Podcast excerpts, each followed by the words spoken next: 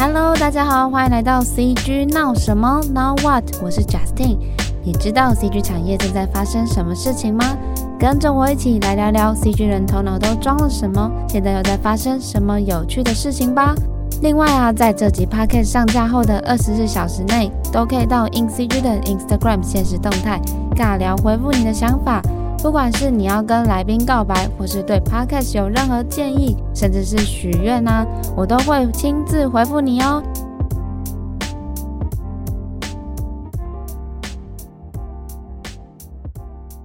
大家好，我叫苏辉凯，通常大部分人都叫我凯。我之前去纽约五年，包括读书，然后读书完以后工作，去过蛮多不同的后制公司或是 motion 的 studio。去年的七月回到台湾，然后现在是在 BITO 做 art director。我的专长算是做比较美术设定 style frame，但是像动画我有做，就是 two D、three D。大部分的风格我自己都还蛮有兴趣尝试的。想说我们可以聊一下那时候你为什么会去呃纽约读书，然后为什么会在那边待了五年这么久的时间？嗯，当初就是我在台湾是念平面设计，就是大学毕业参加新一代，然后做平面设计的时候，我觉得是蛮重要、蛮基础的东西。就是对你整个设计一开始打底子，但我觉得平面设计还蛮多限制的，因为当时就是也蛮饱和的，包括整个产业可能纸张的需求，因为网络的兴起，就印刷之类的设计产业慢慢比较萎缩一点。那有些限制，然后产业比较萎缩，我自己就想要尝试不同的东西。所以我觉得就进阶一点，一开始想说 After Effects 或其他的效果也可以帮助平面设计，然后后来就慢慢慢慢转出国，就是一直都有一个这个想法，想要出去看一看，所以就后来大四的时候下定决心，然后就开始念英文，然后准备出国。就是在大四那年，你有就已经有想法。我之前有稍微做一下功课，就是你在纽约的经历是非常丰富的。然后，对，然后就是稍微看了一下，你说你大四毕业后先去了 Pratt Institute 念书，那当时为什么会想要选这间学校作为你的研究所？就是当时我出国，大家就有很多地方可以选嘛，然后比如英国、美国啊，但是我就有点一心一意想要去纽约，觉得纽约有点纽约的呼唤。因为就可能看很多东西啊，电影啊、影集啊，或者是你喜欢的艺术家，包括音乐，反正就很多对你有影响的东西，都是曾经在纽约住过，就是参与纽约过。虽然就真的是你去之前跟去之后是不一样的。哦嗯。对，然后 Pratt 就是因为美国纽约的艺术学校有名的就是三间，就是 Pratt。然后 Parsons、SVA，然后还有另外一间是比较算 fashion 的 FIT，然后跟动画相关的就是 SVA 跟 Pratt。Parsons 会比较偏科技一点，因为我其实我其实都有投，但是 Pratt 算是我首选。说首选是指说，可能你在研究这个科系的时候，你觉得有某些资源是你想要呃进去后，然后好好运用，是这个意思吗？嗯，因为我觉得。就是 p r a d 它本身的学校历史很久，它整个调性是比较偏纯艺术的，可能也是因为跟台湾教育的关系。我们台湾的设计就是有一点是能力导向，然后或者是大三、大四可能你就要参加很多比赛。或者是新一代，就是都是很策略性的去做设计，这没有什么不好，就是对出之后出去找工作，真的职场上面了解客户啊、定方向这些是很好的训练。但是你可能就不是真的做你最喜欢的东西，你喜欢的故事，你喜欢的风格，然后就是算有点梦想，想要去可能国外真的艺术学校做一些不羁的艺术，想干嘛就干嘛的感觉。就那个环境是可能台湾比较难提供的，然后其他的两间学校就是因为我们学校就是很理论，比较艺术，然后其他有些学校可能比较 practical，就是它比较注重实作啊什么的，那我就选最 fine art 的学校去。就是你刚刚讲到说，就是想要做一种不羁的艺术。那你实际在学校，你有体验到这种感觉吗？就是如果讲美国研究所的话，我自己的经验是都是要靠自己。我听过大部分不同学校的人的经验，也都是靠自己。就算是名校好了，可能有一些资源，可是大部分的学校的人都觉得自己学校蛮烂的。但是为什么这些名校这么有名，又一直保持很高的水准？我觉得很很大部分是进去的人，就他们一开始开放，它等于是一个平台，一个环境，然后让这些人，让这些师资、这些教授在里面一起，就是创造那个文化跟那个氛围。我后来也才发现，在国外的学校，因为我们都有分 undergrad，就是大学部跟研究所，我们是 graduate，然后大部分资源，好的资源跟比较扎实的课程是给大学部的。研究所目的其实他们也很很明确，就是。给你自自己知道方向，然后你要更自己精进自己的人来的，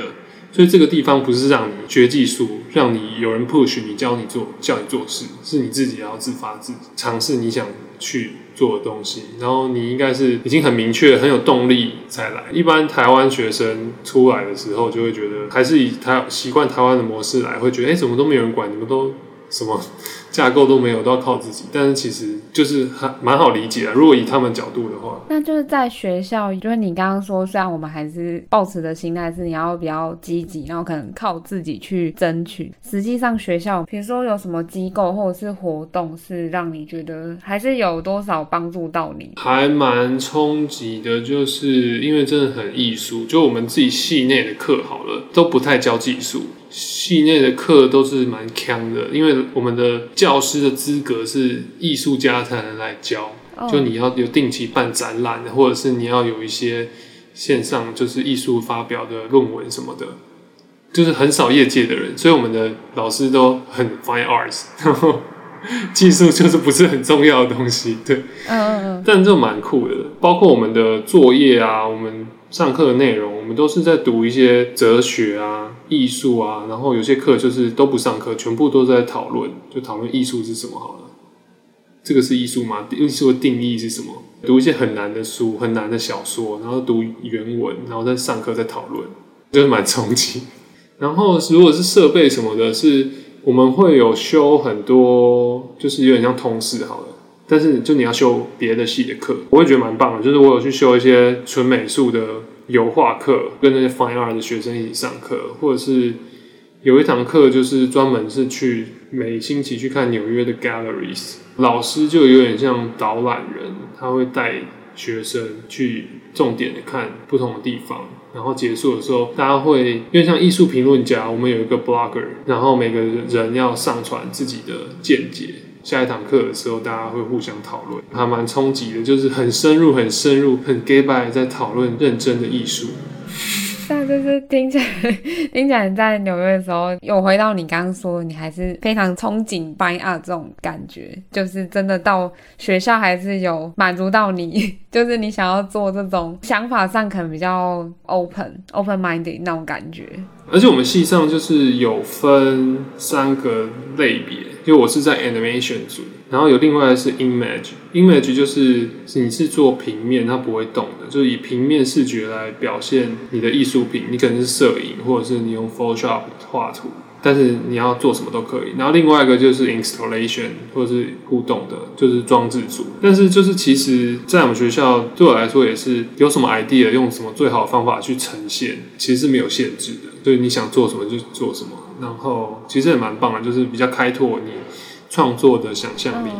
那时候就是毕业的时候有要做毕制吗？或者是也要讨论艺术之类的？有需要写到论文吗？其实大部分美国的学校毕业应该都是动画系，都是做一支短片。然后写一篇论文去 support 你这个短片，就是你短片一定会有一些 concept，然后你要去做一些研究，最后成果是影片这样。所以论文也是写了四十几页还是什么的，也是蛮痛苦的一个过程。嗯、对，就是你要做影片又 要写论文，嗯、然后又是很研究，就是他们有很多格式的规定之类的。嗯，然后最后会典藏在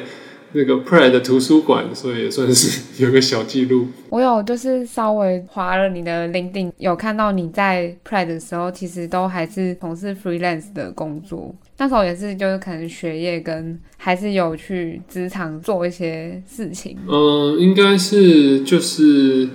留学生应该是不能打工。嗯嗯，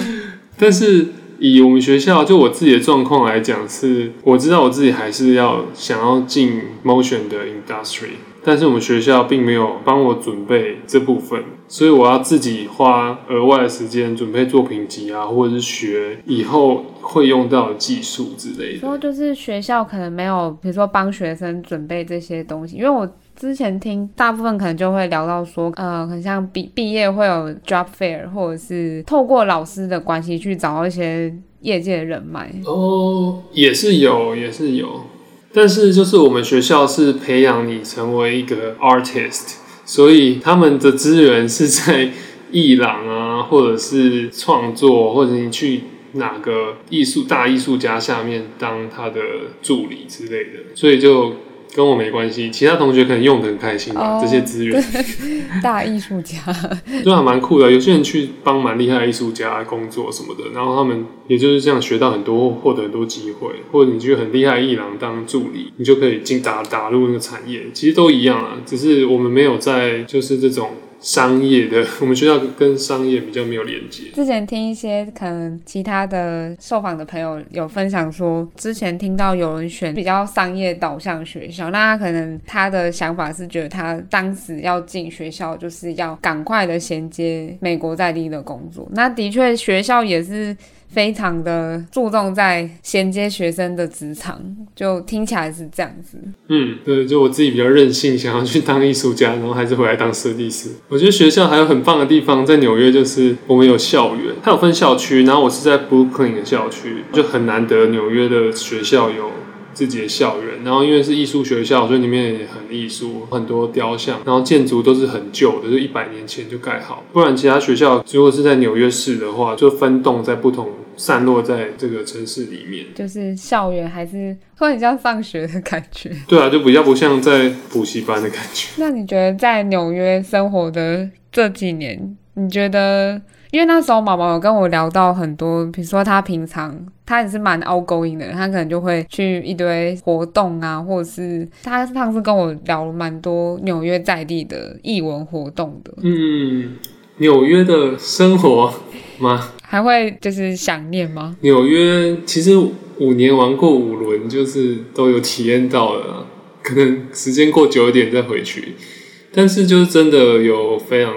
多活动。然后我觉得主要的概念就是美国，因为它可能市场很大，然后族群也很大，它真的可以支持很多不同领域的人。然后在领域里面的分每个分支的人都有自己的观众 supporters 之类的，所以我觉得蛮幸福的。就是各种活动在纽约都有，夏天就有很多免费的活动，你也不用花钱，就露天电影到处都有，然后或露天免费的音乐节，动不动就有什么。美食节啊，各各种异国文化的美食节，什么就是非洲啊，或者是南美洲啊，就你这种平常台湾比较难吃到的，就还蛮好玩。我觉得跟艺术比较相关的，就是他们有很多 open，他们叫 open house，就它已经不是 open studio 了，它是开放整个以前被关闭的旧的地铁站，什么 City Hall 的地铁站，然后以前的海军二战时候出去的港口的建筑之类的。然后还有一些厉害的公司，Google 什么 Frog Design，就有很多这种免费活动让你去参加。还有什么时装周啊、百老汇啊之类的一大堆，所以就很充实，也很累。玩的很累吗？玩到很累。因为你在纽约五年，其实我觉得蛮蛮特别的是去了非常多公司。我们刚刚有聊到，就是从 Pratt 毕业后，你是就直接进到业界，呃，motion graphic 的业界，然后慢慢的在不同的公司之间穿梭。欸，就是我自己开始工作的时候毕业，其实我也是蛮正统，就我先去一间公司实习。实习完了以后结束，我就在我就找正职的公司。进去的一间公司叫做 Frame Store，它算蛮大的一间特效公司，应该是欧洲最大，是英国的公司。然后美国可能是前五之类的。全球很多部门，英国 London 跟加拿大就是做电影，然后纽约是专门做广告，然后那间就算很大的公司，公司可能也是差不多。一百个人左右，所以就马上进入一个很大的一个产业的感觉。所以好处就是可以很快的接触到很 high value 的 production，然后包括它里面的分工啊、pipeline 之类的东西，还蛮重要的。就是这种很有架构，已经国外已经做好的一个流程。然后因为他们是做电影，全世界的每一间分公司的流程都要一模一样。他们有时候还会派，有可能有人。就我们有个案子需求，有人从伦敦飞过来，然后他可以无缝接轨，用我们电脑直接登录他的账号就可以上工，或是我们有人会被调去 LA 之类的。那我是后来就是这间公司待了快一年半，然后主要就是因为我自己的风格还蛮多的，想做二 D 也想做三 D，然后想做比较严肃黑暗的风格，也想做比较有趣的风格，但是。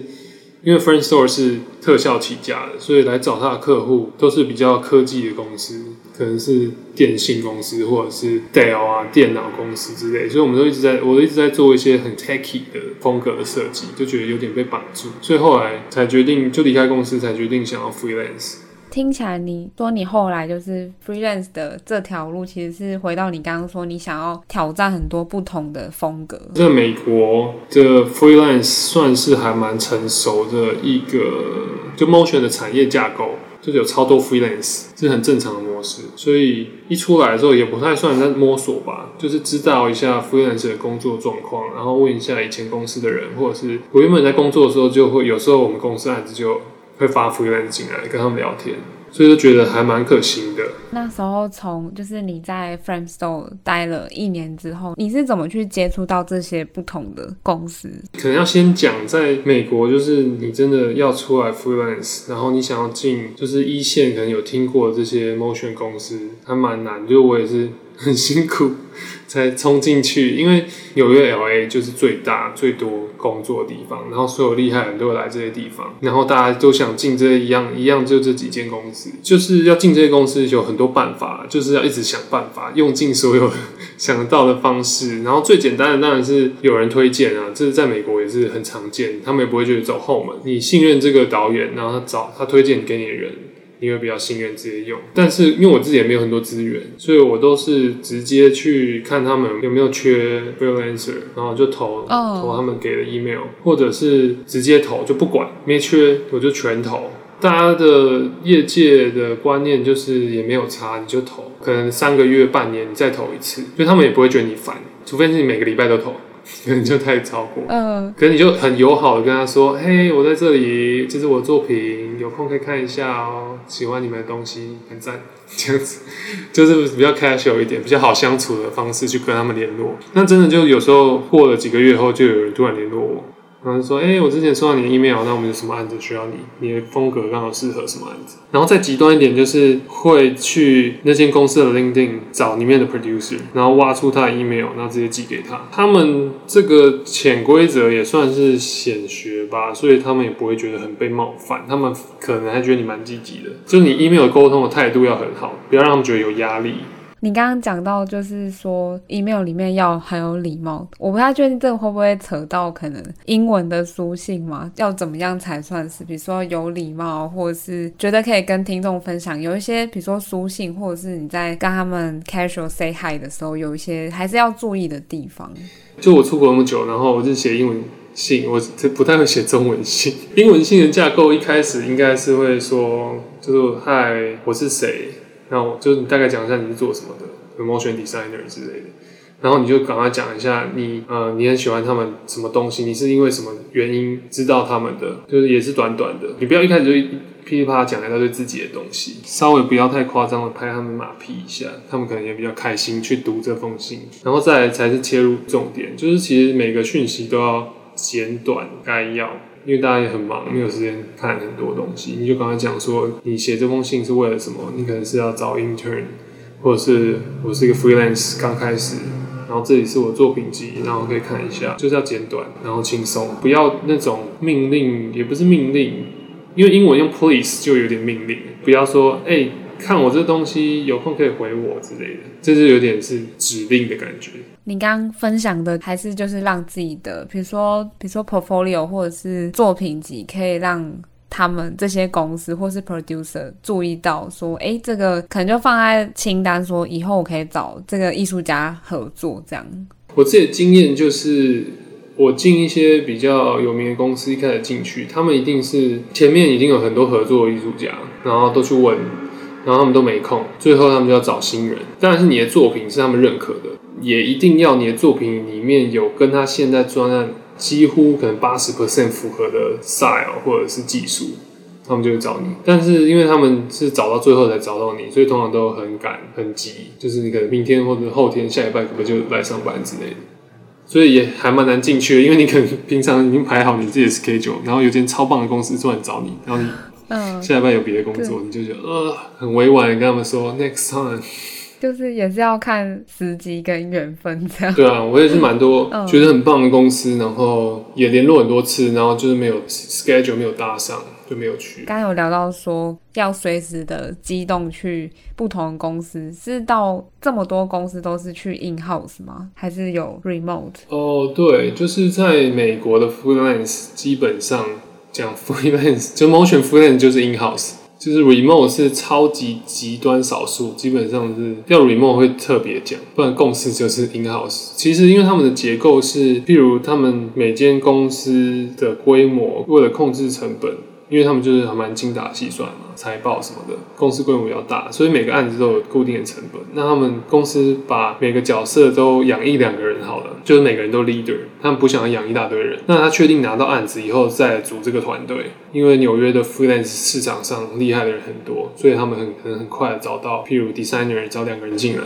然后 animator composter 然后 editor，就是你有这个案子有这个预算的时候，再把这些人加进来，那他们绝对不会不会赔，就比起养一大堆人，那这些人要一起工作就是。当正常专案来执行，就是进公司，大家一起坐下来，十点到七点这种，其实这样是效率是最高的啦。然后每一个人就是很专注在做这个案子，因为动画还是比较偏协作性的创意产业嘛。大部分都是在纽约的 freelance 那个生态，其实都是直接到 in house 里面工作。那你在这么多公司之间这样切换？你会觉得不好适应吗？比如说环境，或者是因为觉得工作流程，你的专业跟你的平常会做的事情可能都很习惯，可是不同公司间应该还是有一些小小的不一样，会不会让你不适应？会，就是每次去新公司都要花几天适应，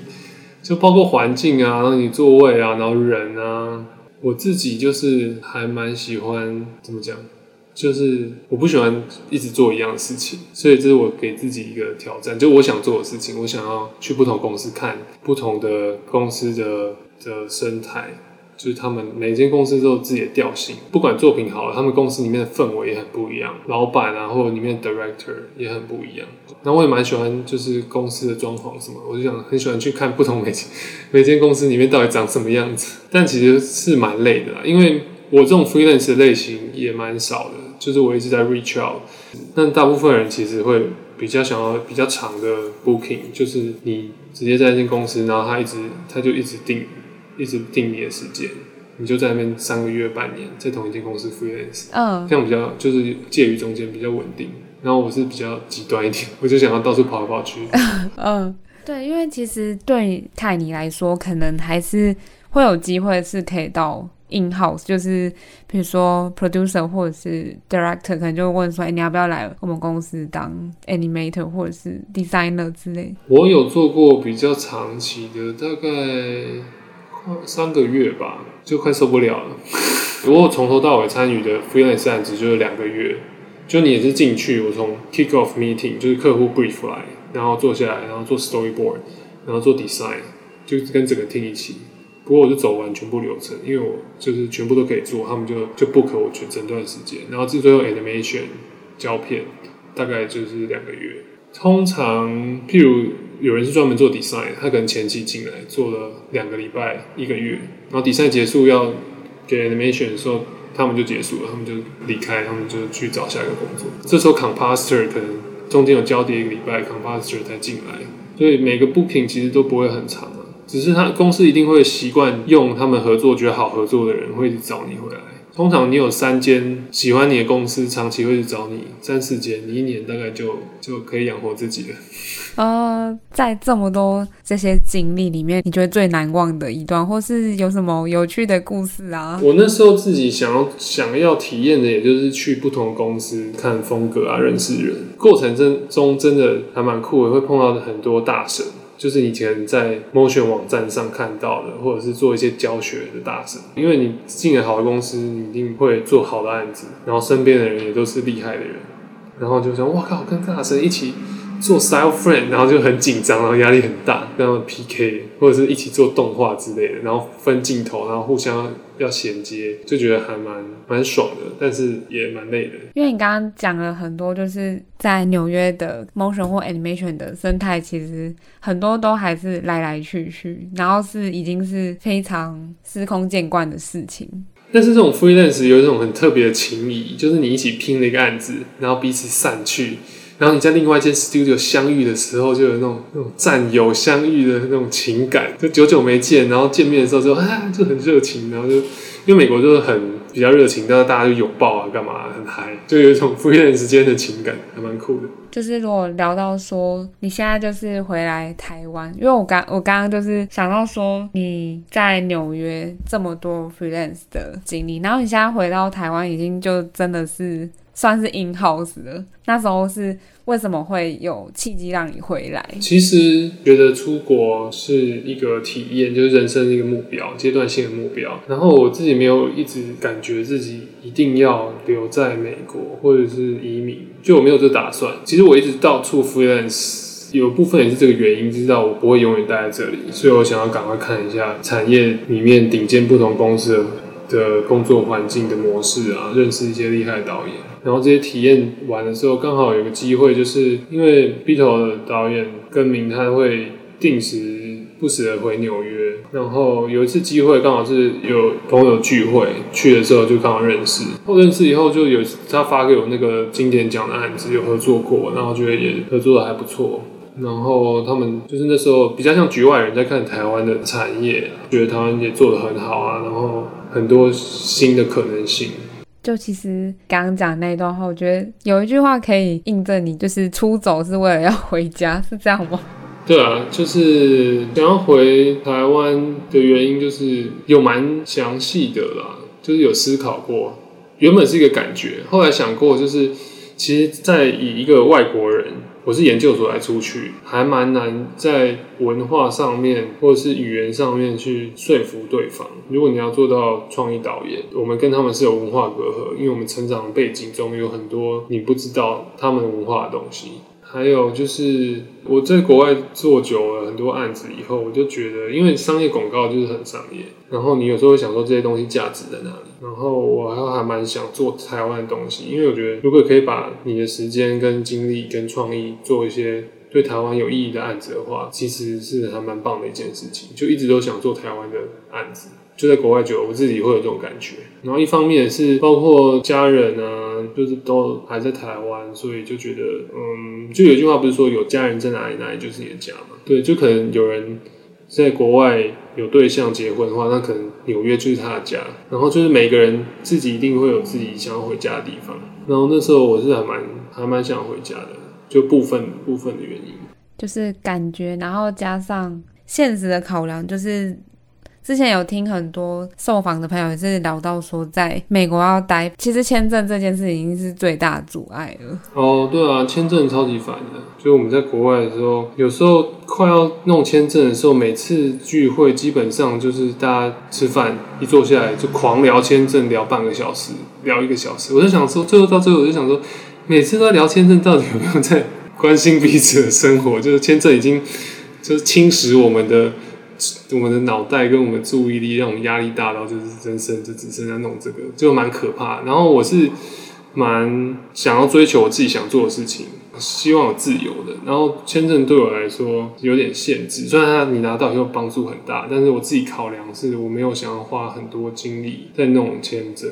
如果有用到，那还很棒，但是 不觉得一定要待在哪里，就是哪里可以做出我想做的东西，让我做我想做的事情，可以做出好作品，就可以就去哪。所以。我觉得台湾没有不好，就是台湾有很多很棒的公司，然后相对有些案子说不定自由度也很高，还有一些像之前像金马奖啊、金曲奖那些都被做起来了。三 D animation 就发现被应用在比如说。刚刚你说的典礼，或者是就已经融入到比较大众的生活，我觉得慢慢越来越多。不过后来就是也刚好有机会，然后之前 Beatle 的 Art Director 要离开，然后我就回台湾的时候有跟跟明聊天，然后聊到这块，他就说有没有机会之后如果我有规划的话回来。考虑可以加入这个团队，对，我我自己是觉得还蛮棒的，就是以 Beatle 目前的公司的形态啊、定位跟他的案子跟里面的人都已经是就是超级棒的状态。我这时候回来，然后进 Beatle 算还蛮幸运的。呃，对，那时候我们去 Beatle 采访的时候，因为。好像有去过两次，那时候我也是去 B 头的上一个办公室的所在地，那时候好像还是在大楼里面。然后我觉得两次去 B 头的工作室，就觉得天哪，哎，我好像忘记这里在台湾。就是跟明导演把团队的呃办公地方弄得非常的舒适，然后我觉得设计师在里面可以非常有很多。对啊，然后现在还是一整栋，有四层楼，还有顶楼，就是蛮厉害的。老板把公司打造成一个梦幻的空间，国外也蛮少公司做到这个程度。对啊，就是你来回到台湾，然后在 B 透也待了超过半年以上。那你目前有经历过的作品专案是大概，比如说可以跟听众分享一下你。近期有参与的专案吗？基本上就是大部分的专案我都会参与，但是就是看参与的程度。就我可能主要有做某一个专案，然后有个专案会定方向跟团队讨论，然后有些专案会有其他比较主要的负责人，那我就 watch over。每个专案都会看，然后参与的程度不太一样。对对啊，我们现在陈真厉害的 art director 加入 Beatle 一起工作，可以打广告吗？可以啊，可以，因为其实我一直都有看到。Beatle 的脸书都陆续有需要新血的加入。对啊，我们一直有在关注有没有厉害的人，就是厉害的人不嫌多。就国外网站也是啊，bug 啊，然后什么 side up，他们就一直放，就真人就一直真，就放在那边。对，就是大家不要害怕，没事就可以投一下。那就是作为 Art Director，你可以分享一下，就是比如说以 Beatle 的团队或文化来说。因为你会，你会去需要去审履历，或者是看那些投来的信。嗯，会啊，有时候会。主要当然是，呃，老板会做决定。但是其实我们公司还蛮就是公开透明的，很多东西都可以一起讨论。然后我也会看，就是新来的人，然后一起面试。对，呃，在 Beto，你觉得这个新的伙伴他身上要有什么特质，或者是？因为我觉得你刚刚说有到面试，面试的话应该已经有代表说他某部分的作品或者是他的说履历看的能力是有到你们标准，但是实际上说人格特质啊，会看重的是什么？人格特质通常就是第一个要看你是不是正常人，嗯，其实就是好相处啦，就面试就是要就面对面嘛，对啊，然后其实就是做自己就好了，然后让。对方就是面试的人，觉得你在工作上是好相处、好配合，但是又有自己的想法。那你有自己的想法的时候，是能好好跟大家沟通合作的。然后其他就是用作品集说话吧，因为这个产业就是不太需要天花乱坠啊，就是凭实力。刚说的天花乱坠是，说我之前就是听到很多。说艺术家朋友他们就会，呃，给读者分享，就会说说求职的时候，就是尽可能不要，因为有的有的他可能会把自己包装得太太好，或是好像也不能太过谦虚嘛。就是你觉得要怎么去平衡？一定要一定一定要包装的很好啊！哦，甚至你可以包装过一点，应该怎么讲？就是你在求职、在面试、在发出你的东西的时候，就绝对不要谦虚，就该讲的讲薄一点。但是你不能讲你没有做的事情，就是关于道道德的东西。然后，然后你讲饱的时候，还是就不要到臭屁就好了。就展现等于是展现自信了，就不要让别别人不舒服，因为大家一定会希望跟有有自信、有想法的人相处共事啊，一起激荡之类的。嗯，但比较比较内向的也没关系，就是你就展现你该有的东西，不要畏缩就好了。而且通常找工作，就是有一点是找工作，他们公司可能都开开很多条件嘛，什么五年经验、三年经验啊，你学过什么软体、什么软体。通常就是你喜欢不管就投啊，就是你可能他可能五年，你只有三四年经验，可能就差一点。你很喜欢这东西，你很喜欢那东西，那你觉得很适合这工作，你的作品集你自己觉得很棒，你可以拿出来给大家看，就投投看。其实有时候会中哦，对。因为刚好最近也是就四五月，紧接着也要跟随毕业生，他们要开始找工作了。就五六月会有一一批毕业生投入职场。你刚刚说的也是，毕业生也好像也可以不用顾虑太多。我觉得第一份找工作的也会有一个迷思，说，哎，呃，要怎么去跟人家竞争？说，因为我没有工作经验这件事情。可能作品也没办法，就是学生作品还是有一定的限制。我觉得应该是要给人一种，你现在作品是什么样，但你的未来性是什么？就你的企图心，你觉得你想挑战，你想做很多很厉害的东西，然后要看怎么样展现你的品味，让导演知道你看的东西是很好的，然后你的想法是很有创意的。就像申请学校也好，可能有人想要出国念书。其实也是一样的概念，就你要怎么说服那个系的 professor 让你进去，他你进去以后你会做出什么改变？你未来是什跟什么结合？你知道未来的趋势是怎么走？那你觉得这个戏能帮助你什么？刚好可以结合你的什么特质？就是这种想法上的东西可以拿出来讲，比较好说服。对，要让对方觉得你是非常强的潜力股。刚刚讲到说，呃，在 B 头就可能在每个专案上参与的比例可能不太一样，但是就作为你日常工作，你平常是怎么去，比如说分配你的时间啊，或者是平常都在做什么？就如果比较闲聊一点的话，又会蛮好奇的。就 B 头是一个这么活泼然后有创意的公司，其实就是每个专案流程应该都差不多。我觉得大家不同公司可能也差不多吧，比较成熟的做法就是听客户的需求，想创意，想用创意执行，然后就交件。可是就是每个案子多多少少有点不一样，然后你要交的东西规格也不一样，可能就是我自己同时在做很多案子的时候，怎么去分配时间吧。就优先顺序之类的，现在是个挑战。因为我其实上次采访跟名导演的时候，他也是说，其实专案流程一定是根据客户的需求或者是 timeline，就是其实都不太一样，然后甚至可能呃手法都一定会就没办法有一个固定的形式。细节一定是全部不一样。我们这个产业就是要每次一个案子就是要重做，每次都是 start over，不像你做一个产品，就我们一直疯狂做不同的产品，每次都重来，这个幸福又痛苦的一个产业。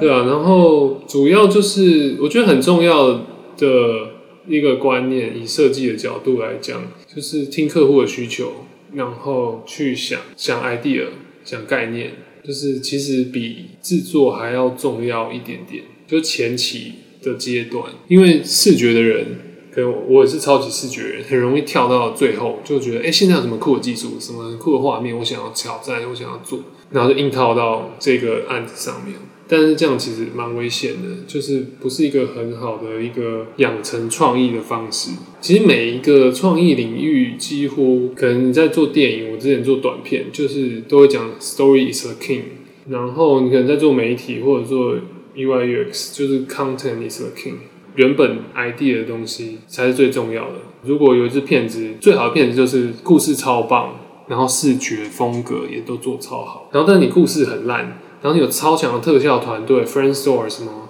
的没有，他去帮你做一些超屌的特效，那它还是一个烂片，就它就在历史中被遗忘。所以就是概念很重要。我们也花蛮多时间在想概念。然后如果你做到一定的程度，在很好的公司跟很好的公司在竞争的时候，就是好看的视觉就已经是基本盘了。所以再来就是比比你的故事，然后比你的风格，就是要怎么样做跟别人不一样。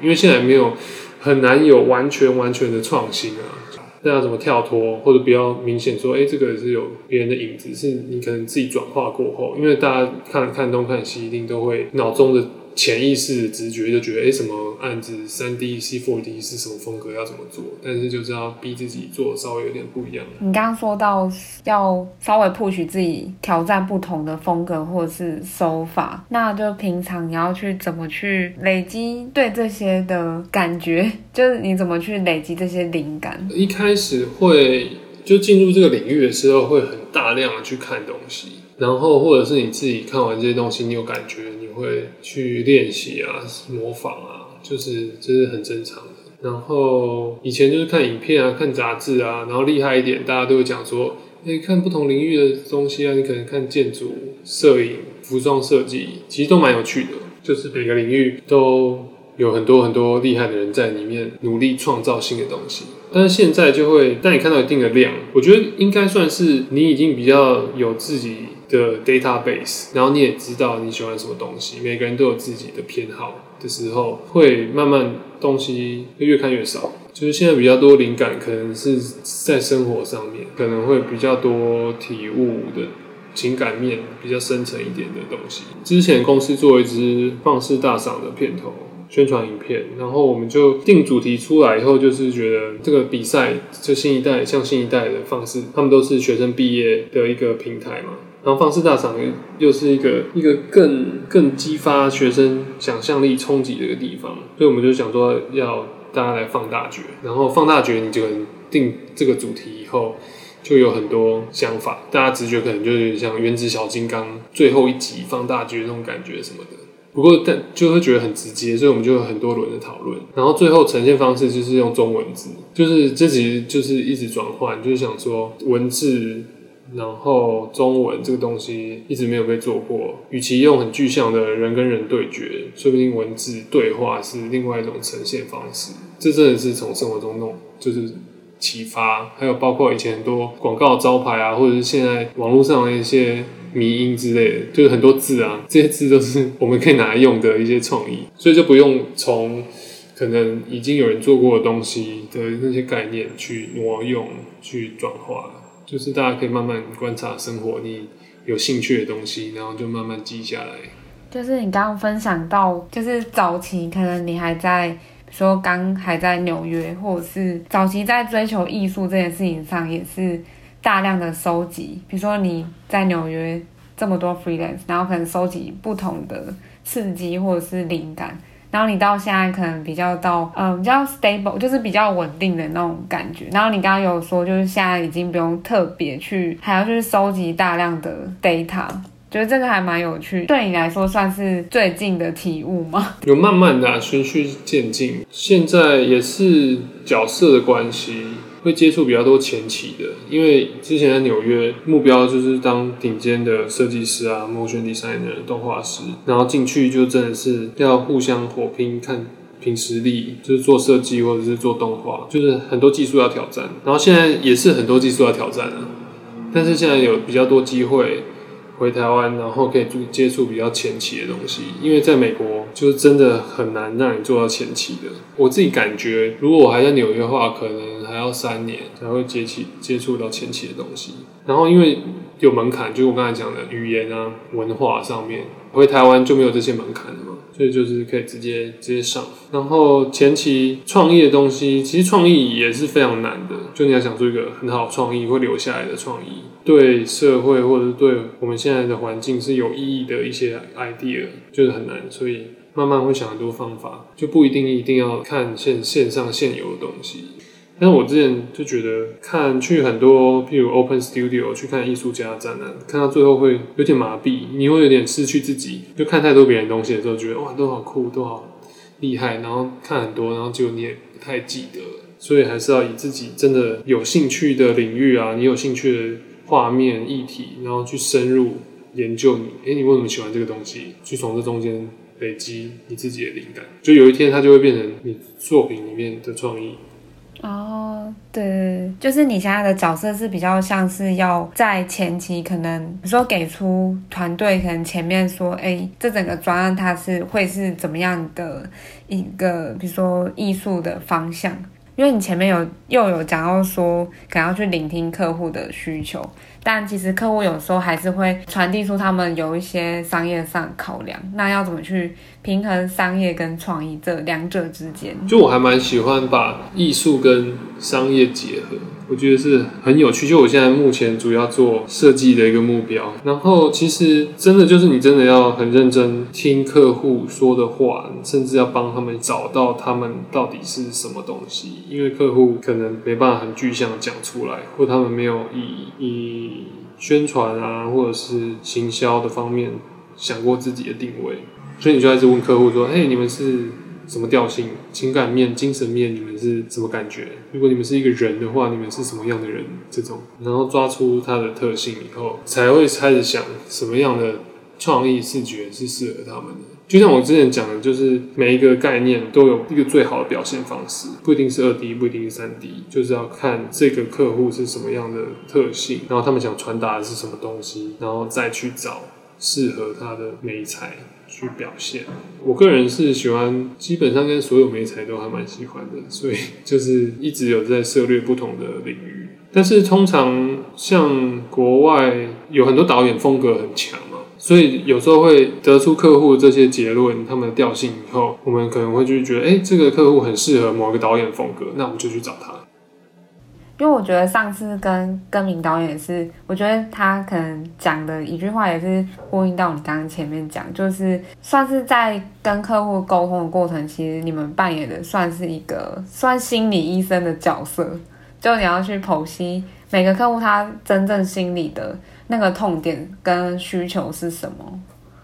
因为你刚前面讲到说，之前在纽约。工作的时候比较多是在拿到可能前期的东西，然后你开始做设计跟工作。那现在接触到前期，其实包含我们刚刚讲，你要跟客户沟通。那你觉得你一开始知道怎么去跟客户沟通吗？还是你有运用一些说怎么学习跟客户沟通这些技巧？还在学习，还蛮难的。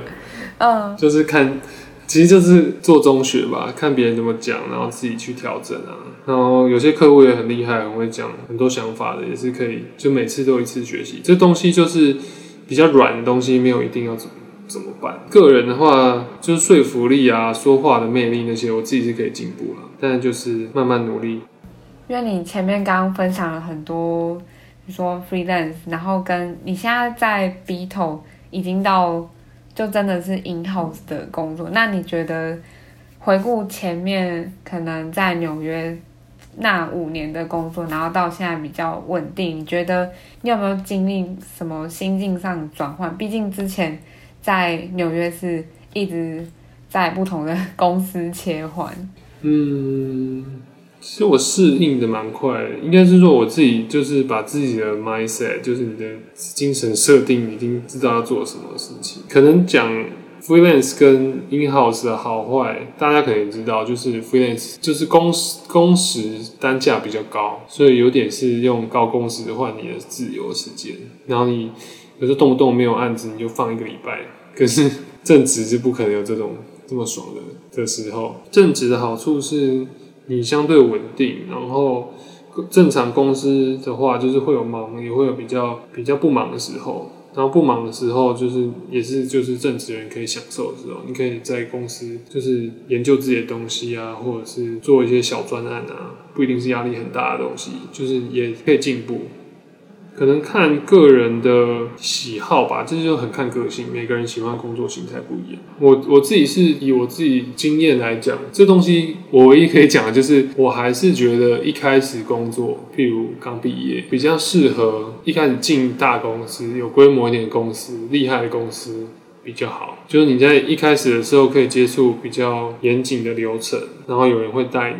或者他没带你，你也可以看他怎么做，作品的品质也会比较好。就你你拿到这作品，虽然你可能负责一个小部分而已，但是你有这个 credit，但是就是这是一个比较有信赖度。你有秀出这作品，别人可能觉得哦，你参与过。但是还有很重要一点，就是你秀这作品的时候，你要很明确讲说你做哪里。就是这是一个业界的一个禁忌。如果你做一个作品，然后你讲的好像全部都你做，这样很不行。就很明很明确的说，我做了。几秒的哪个设计，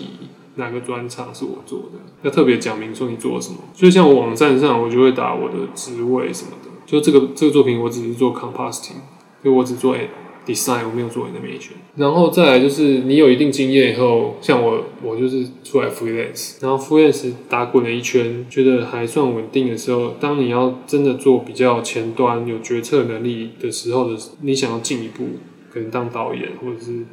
当 leader 的时候，就可能要进公司，因为公司才有这些资源让你去。公司不太可能把资源给外面的 freelance 主导，除非你是很，就是我像我说已经很有风格、很厉害的一个 director，我们就是找你做这个风格。流程大概是这样，就是一开始去 in house，然后有一定的实力以后才能出来 freelance，然后 freelance 完再 in house 做比较前端有。决策能力的工作，然后老了以后就可以去卖鸡排。嗯，你要做老了以后去卖鸡排。设设计人的最终终极目标。刚看你分享很多就是 freelance 跟 in house 的不同处，然后又结合到你一些自己的体悟，想要聊说，因为你刚刚前面有讲到说，其实到了一个阶段，然后。其实也不用特别去收集太多的 data，然后反而是从自己的日常生活去累积。那你平常生活是，你说你有什么兴趣吗？然后你觉得可以转移到你现在的？就我觉得好像就设计人好像还是生活跟工作是密不可分的。哦，对啊，好像活动就是还是什么看电影啊、听音乐啊、看展览啊。但是我自己是还蛮喜欢挑战很多不同的，就我很多事情想做。然后最近爬山蛮红的，然后我有在爬山，但我目标就设远大一点，就是想要挑战比较高难度的爬山，什么出国爬山之类的。然后现在就现在台。现在疫情关系，现在台湾努力学习基本盘。嗯，就是我觉得每个人要找到你的兴趣是什么很重要，其实也蛮难的，就是要努力去一直想你的兴趣是什么，然后你找到以后就很努力的去玩它，去研究它。就我觉得身边有魅力的人或者我喜欢的人，都是聊到他们喜欢东西的时候，你从他眼神中看得出来，就是他燃起他的热情，然后这种人就觉得很棒，你也可以从他身上学到很多东西。这文青的东西就是有点基本盘了，大家会一直在看，但是个人比较特别的兴趣啊什么的，可以继续。也是在就是你刚刚说爬山的过程，也是感觉好像可以重置自己。然后虽然说呃有一些活动可能还是会回归到文青，但我觉得你刚刚说爬山这个这项运动是可以把自己放逐到山林之间，然后稍微脱离一下世俗。对啊，爬山要回来的时候就觉得哇，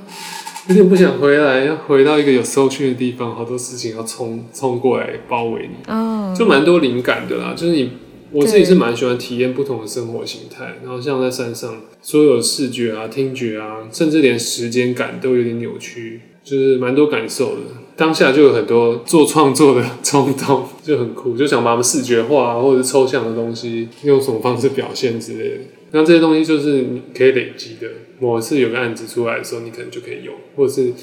你平常下班有力气也可以做。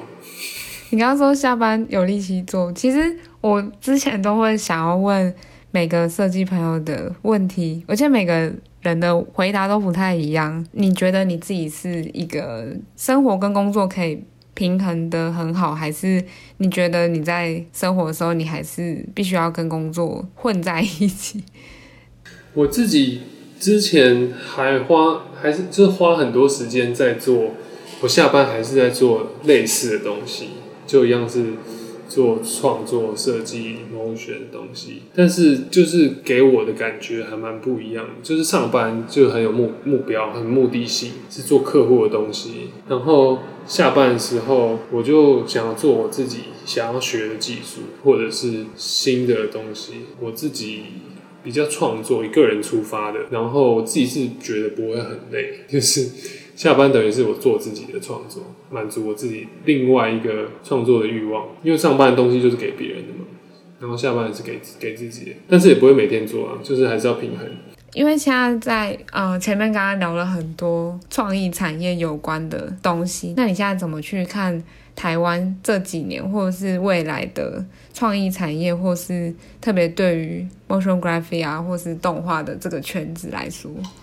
我觉得台湾应该是现在已经慢慢进入成熟了，就是公司几间厉害的公司也已经起来了，然后 freelance 可能越来越多，就是感觉有第一批、第二批、第三批的人出来，形状已经越来越明显，然后高手很多，然后可能我觉得最近好像有点瓶颈，因为什么金曲奖、金马奖，然后所有的活动频道都已经都做了。台湾本身有一些限制，可能是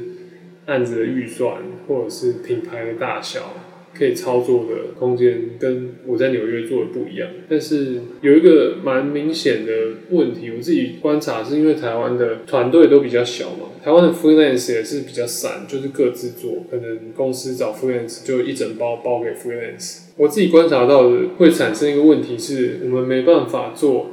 很大规模的作品，就像就算是三金，也是有点是分工，各自做各自的。那就是国外为什么可以做这么高品质的作品？除了预算跟钱和时间以外，就是他们是很多人一起一起做，把最好人全部找齐。就跟我讲一样，我们 freelance 是全部一群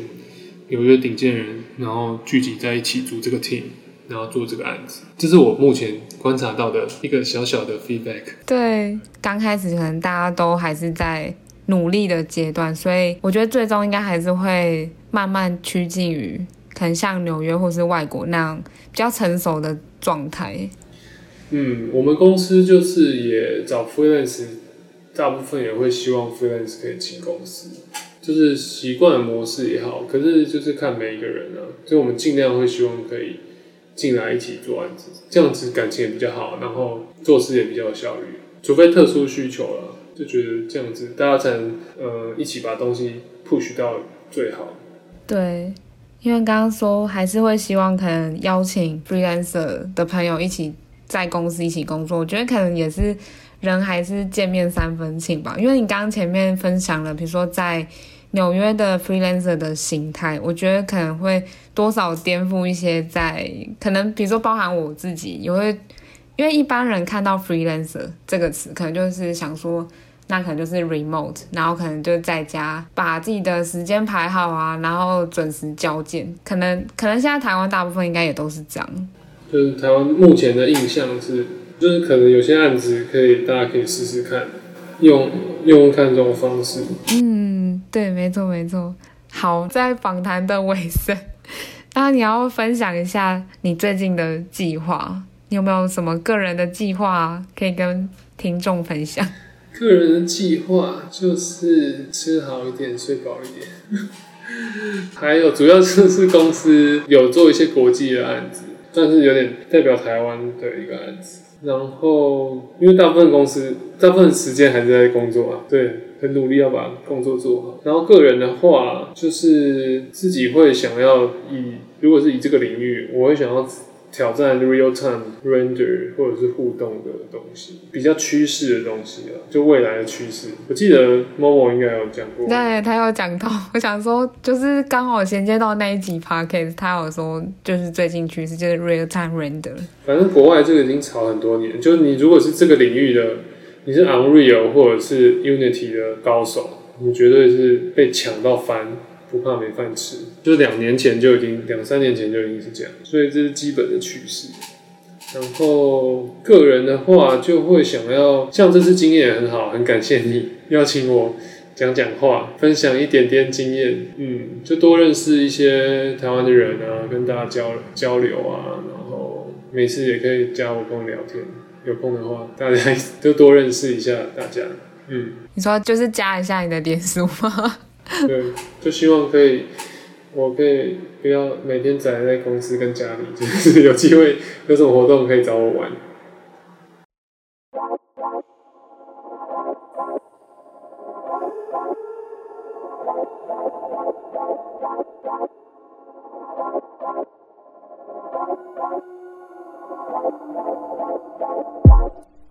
非常感谢今天大家的收听，你们喜欢这集的节目吗？